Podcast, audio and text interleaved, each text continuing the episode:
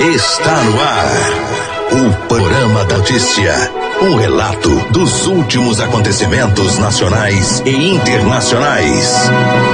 Uma narrativa da história, da qual você faz parte. Olá, bom dia. A partir de agora vamos atualizar as notícias de Rio Paranaíba e também da região. Quinta-feira, 20 de junho de 2019. Hoje é dia de Corpus Christi. A fase da lua do ano é outono, apresentação de Raquel Marim e Silvano Arruda e edição de Gilberto Martins.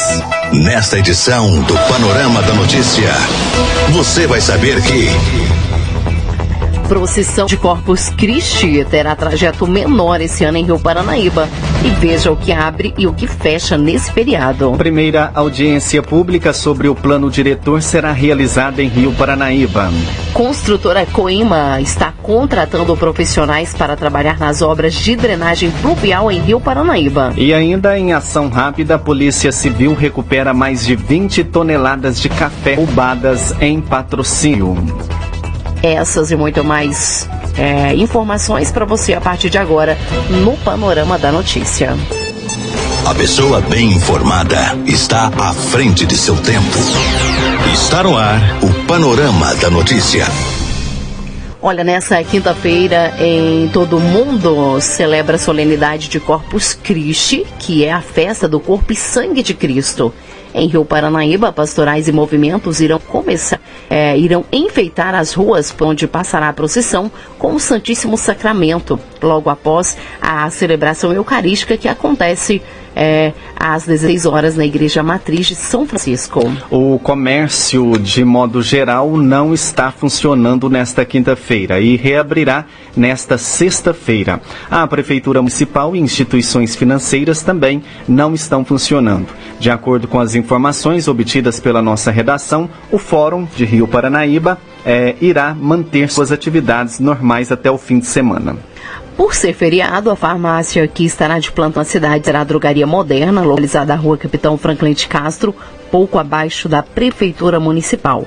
E por falar em Prefeitura, o prefeito Valdemir Diógenes decretou ponto facultativo para os servidores públicos dos órgãos diretos e indiretos da municipalidade. De acordo com o secretário de Infraestrutura, Transporte e Obras, Maicon Christian, nesta quinta-feira não haverá a coleta do lixo doméstico em decorrência ao feriado. Maicon ainda afirma que o serviço será normalizado nesta sexta-feira e pede aí a compreensão de toda a população para que não jogue lixo nas ruas.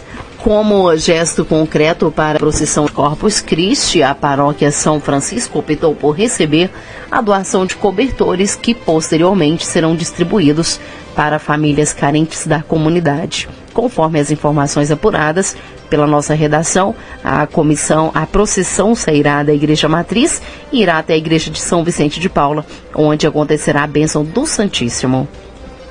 Vamos saber como está o tempo.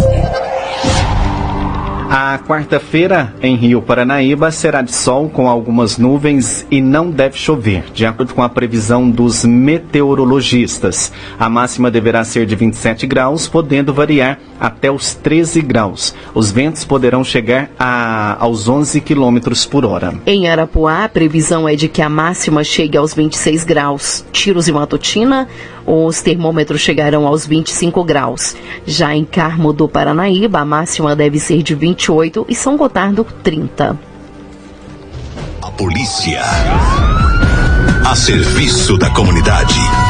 Agora, 10h37 e em patrocínio, nesta quarta-feira, a Polícia Civil, por meio dos trabalhos investigativos da Delegacia de Repressão a Crimes contra o Patrimônio, conseguiu recuperar mais de 20 toneladas de café furtadas em uma propriedade rural no município. Um suspeito de 23 anos foi preso com os materiais. O roubo aconteceu na terça-feira, quando, segundo a polícia, Oito criminosos armados renderam e amarraram as vítimas que foram ameaçadas pela quadrilha.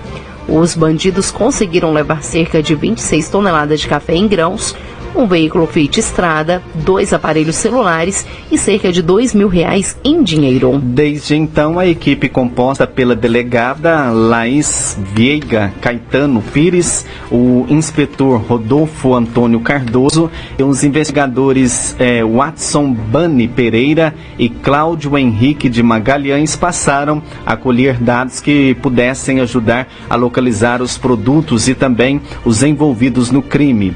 As rápidas investidas resultaram em informações indicando um endereço no bairro Cruzeiro da Serra como possível local de armazenamento do café roubado.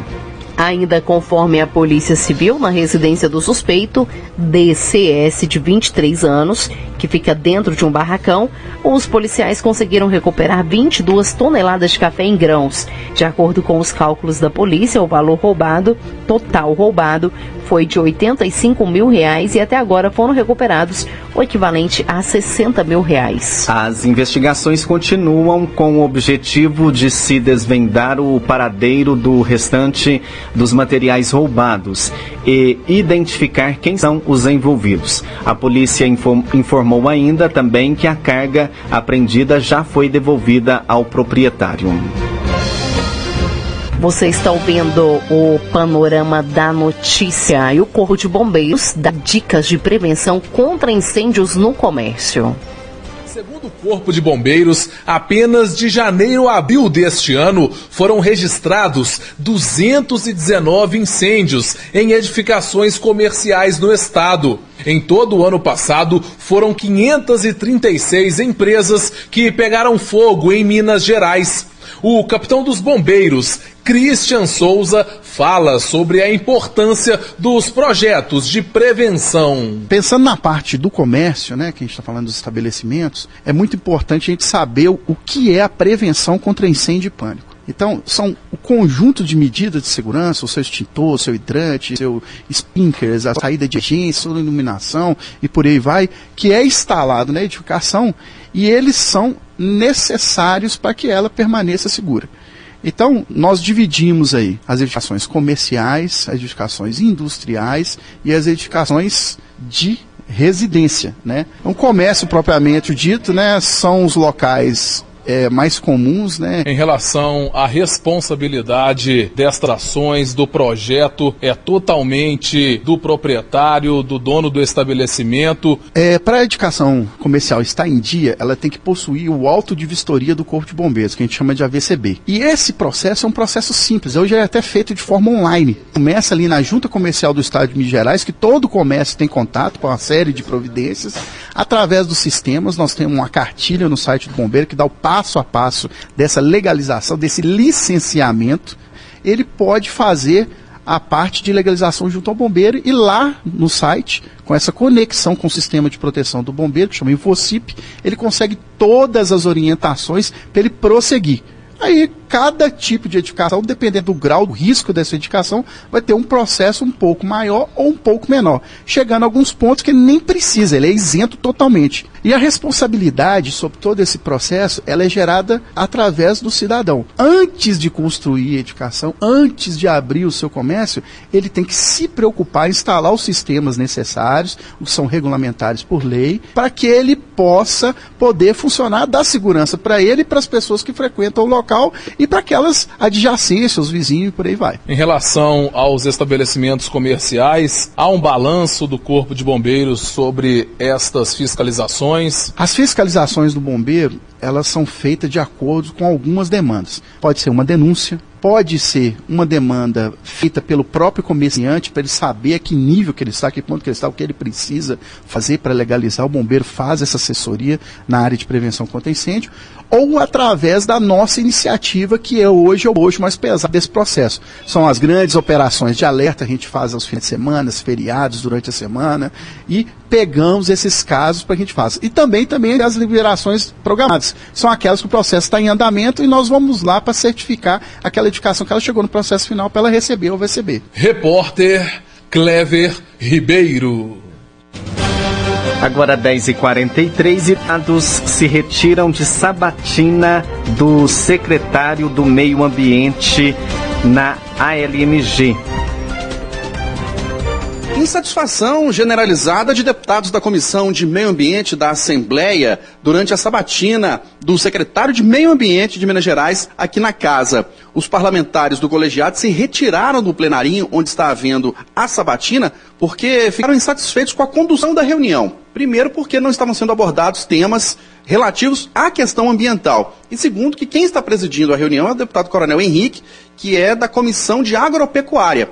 O regimento interno manda que o deputado mais velho, no caso de reuniões conjuntas de comissões, presida a reunião, mas isso incomodou os parlamentares da Comissão de Meio Ambiente que queriam conduzir a sabatina. Deputado Donaldino Júnior, do PSC, que é presidente da Comissão de Meio Ambiente. Vocês queriam, por exemplo, questionar o secretário Germano Vieira sobre a questão de fiscalização de barragens. A questão de barragem, o comprometimento dos recursos hídricos, a situação das reservas florestais que nós temos, é a questão de carvão. Nós temos pontos importantíssimos a serem, a serem debatidos, o que não restringia alguns pontos relativos às outras partes. Um dos temas a serem abordados também deveria ser é, o processo de licenciamento ambiental, o processo de julgamento dos autos de infração, como estava caminhando para uma sabatina mais relacionada ao agronegócio, mais relacionado à agroindústria, nós não sentimos contemplados e decidimos não participar da reunião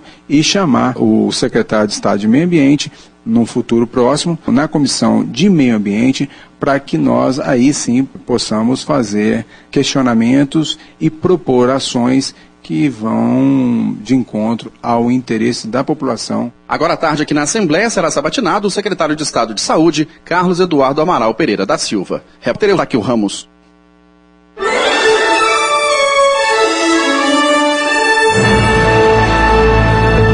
Após um pequeno intervalo, novas notícias. Moro diz que vazamento de mensagens é obra de grupo criminoso. Rádio Paranaíba.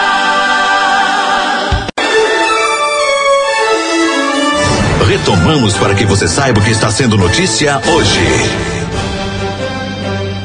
Agora 10h49 e acontece no próximo dia 27 na Câmara Municipal a primeira audiência pública do Plano Diretor de Rio Paranaíba. Nesta audiência será apresentado o plano diretor da cidade com seus objetivos e etapas de elaboração, destacando os momentos em que a população será ouvida, para que todos possam expor seus desejos e opiniões sobre o município nos próximos anos. A audiência conta acontece às 19 horas e toda a população rio paranaibana é convidada para participar.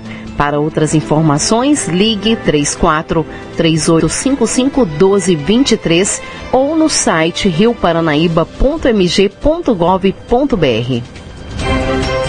E a construtora Coima está contratando pessoas para trabalhar nas obras da rede pluvial em Rio Paranaíba. De acordo com o encarregado da obra, Joelis, serão necessários dois pedreiros, dois carpinteiros, seis serventes e um armador. Os interessados poder, poderão procurar o encarregado no estacionamento da prefeitura ou entrar em contato pelo telefone 31 99505 5440. Outras informações você confere na entrevista com Gilberto Martins. Muito bem, nós estamos recebendo aqui nos estúdios da Rádio Paranaíba o engenheiro da consultora Coima, responsável por, pela execução dos trabalhos de drenagem fluvial na cidade, né, que, a qual nós transmitimos ao vivo a assinatura do, da ordem de serviço na, na, semana passada. Estamos recebendo aqui o engenheiro Roberto e o, o Joelis, que é o encarregado dessa obra, né, que eles estão querendo começar o mais rápido possível. Estão atrás de pessoas qualificadas para trabalhar, né. Seja bem-vindo às nossas rádios, vocês dois. Obrigado. É, boa tarde, né, meu nome é Roberto, é, sou engenheiro da consultora Coima. Vamos iniciar o serviço aqui o mais rápido possível de drenagem. É, estão em busca de é, do, dois pedreiros, seis serventes, dois carpinteiros e um armador. Todos com mão de obra fichada e qualificada. Aí iremos deixar o telefone de contato do encarregado Joelis para maiores informações.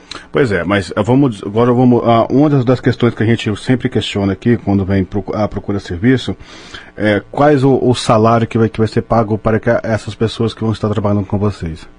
Já, já tem uma ideia mais ou menos?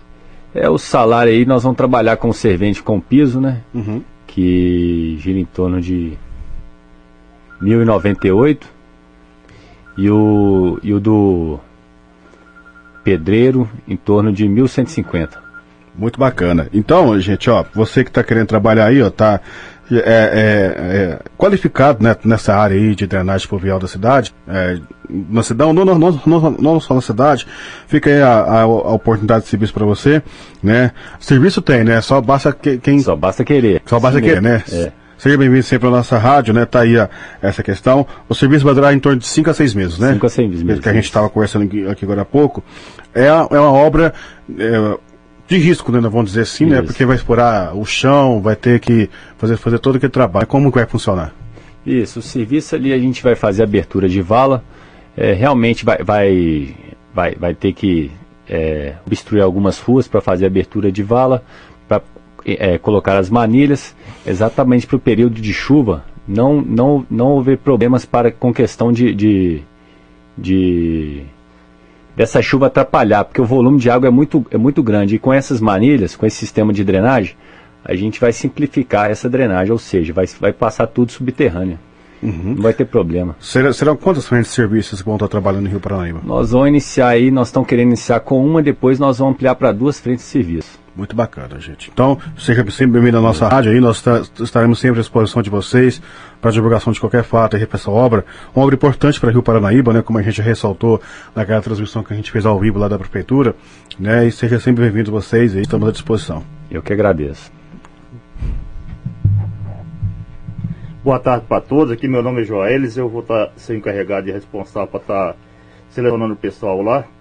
E eu tenho que pedir aos moradores da cidade para colaborar com nós, para que nós vamos fazer transtorno, então vai perturbar um pouco os moradores, mas é para pouco tempo, nós estamos chegando para fazer uma obra para melhoria da cidade.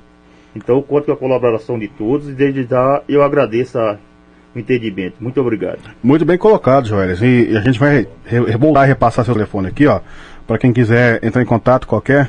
É 9 9505 5440. DDD 31. DDD 31. Vocês estão, vai estar lá no pátio da prefeitura, no né? No pátio da prefeitura. Inclusive amanhã eu estou lá, o dia todo. Muito bem. Então você que, você que quer ir ó, a trabalhar, pode procurar o Joelis lá, lá, na, lá, no estacionamento da prefeitura, aqui na sede administrativa, né? Possível. Aqui na, na Capitão Franco de Castro. Você vai estar passando seus dados para, para o pessoal e eles vão estar entrando em contato com vocês, beleza? Mais algum um questionamento de vocês? Posicionamento? Não, tudo bem claro, é. Certo? Tá tranquilo. Então, muito bem. Essas informações estarão presentes no nosso site também, paranaíbfm99.com.br. Tá a polícia. A serviço da comunidade. Agora 10h55 e à medida que as autoridades têm fechado o cerco para a criminalidade, os autores de crimes, infelizmente, têm inovado para realizar suas ações del delituosas. Nesta terça-feira, São Gotardo, mais uma prova de evolução dos bandidos foi comprovada por um comerciante. Ao chegar em seu estabelecimento comercial, a vítima se deparou com um boleto em seu nome sobre uma falsa multa. A fim de concretizar o golpe, o documento estava acompanhado de uma carta, a qual reforçava a e amedrontava o comerciante a realizar o pagamento de tal boleto. Por sorte, a vítima acionou a PM que confirmou a fraude da cobrança. Segundo informações da PM de São Gotardo, apesar de ser real, o boleto e carta enviada continham várias ilegalidades. O documento possuía diversos erros ortográficos, além do boleto estar emitido em nome de uma pessoa física, contrariando a carta que supostamente teria sido enviada pela Justiça Estadual da cidade de Uberaba. Ao averiguar todos os fatos, ficou confirmado pela polícia que o boleto e a carta se tra tratavam de uma fraude que, caso o comerciante tivesse efetuado o pagamento do mesmo, teria sido vítima do golpe de estelionato, nunca mais podendo recuperar o valor pago por ele. Além, de, além ainda, de acordo com a PM, caso mais alguém receba tal documento e carta, a orientação é acionar a polícia imediatamente e jamais pagar ou entregar nenhum valor em dinheiro. Sem realmente ter a certeza do que se trata. Os crimes cibernéticos ou que utilizam as novas ferramentas de comunicação e pagamentos digitais cresceram e muito no Brasil nos últimos anos e possuem um mecanismo que favorece os criminosos. Eles se escondem atrás de laranjas e endereços inexistentes para cometerem delitos. Por isso, todo cuidado é pouco. Em caso de denúncia, ligue no número emergencial da PM, o 190. Agora já são 10 horas e 57 e você está acompanhando o panorama da notícia. E o Mouro diz que vazamento de mensagem é obra de grupo criminoso Um dos principais argumentos utilizados pelo ministro desde o início da audiência é o de que as mensagens podem ter sido adulteradas. Como disse, essas mensagens podem ter sido total ou parcialmente adulteradas. Do que foi, porém, veiculado, tirando o gritante sensacionalismo, não se vislumbra ali qualquer ilicitude. Em outro momento, Moro falou ainda em invasão criminosa feita por um grupo que pode ter como objetivo invalidar condenações. Pensei que saindo da magistratura e vindo assumir essa posição de ministro, esse passado, né, esse revanchismo, esses ataques ao trabalho de juiz, enfrentando ali a corrupção com a aplicação imparcial da lei, teriam acabado, mas, ah, pelo jeito, aqui me enganei. O que existe aqui de fato, ah, e para resumir, é uma invasão criminosa por um grupo criminoso organizado que tem por objetivo ou invalidar condenações por corrupção e lavagem de dinheiro, ou obstaculizar investigações que ainda estão em andamento e ainda podem atingir pessoas poderosas, ou um simples ataque às instituições brasileiras. Os parlamentares que participam da reunião questionaram algumas das explicações dadas por Moro, como o senador Everton Rocha, do PDT do Maranhão. Consta no dia 7 de dezembro de 2015 que Vossa Excelência teria enviado uma mensagem. Fonte me informou que a pessoa do contato estaria incomodado por ter sido a ela solicitada a lavratura de minutas de escrituras para transferências de propriedade de um dos filhos do ex-presidente. Aparentemente, a pessoa estaria disposta a prestar informação. Estou então repassando, a fonte é séria. Aqui, nitidamente, o senhor fornece ao órgão acusador um caminho para a obtenção de prova. Eu lhe pergunto, esse protagonismo de juiz tem respaldo no ordenamento jurídico vigente? O senador Fabiano Contarato, do Partido Rede do Espírito Santo, também fez questionamentos ao ministro. É elementar no processo penal que um dos princípios que agora é o princípio da isonomia processual, ou da paridade entre as partes. O que vem a ser isso? O magistrado deve possibilitar às partes, de forma isonômica, o direito ao contraditório em ampla defesa. O magistrado deve estar acessível às partes de igual modo. O magistrado deve atuar de modo equidistante. De Brasília, Larissa Arantes. Com a apresentação de Raquel Marim Silvano Arruda, termina aqui o panorama da notícia.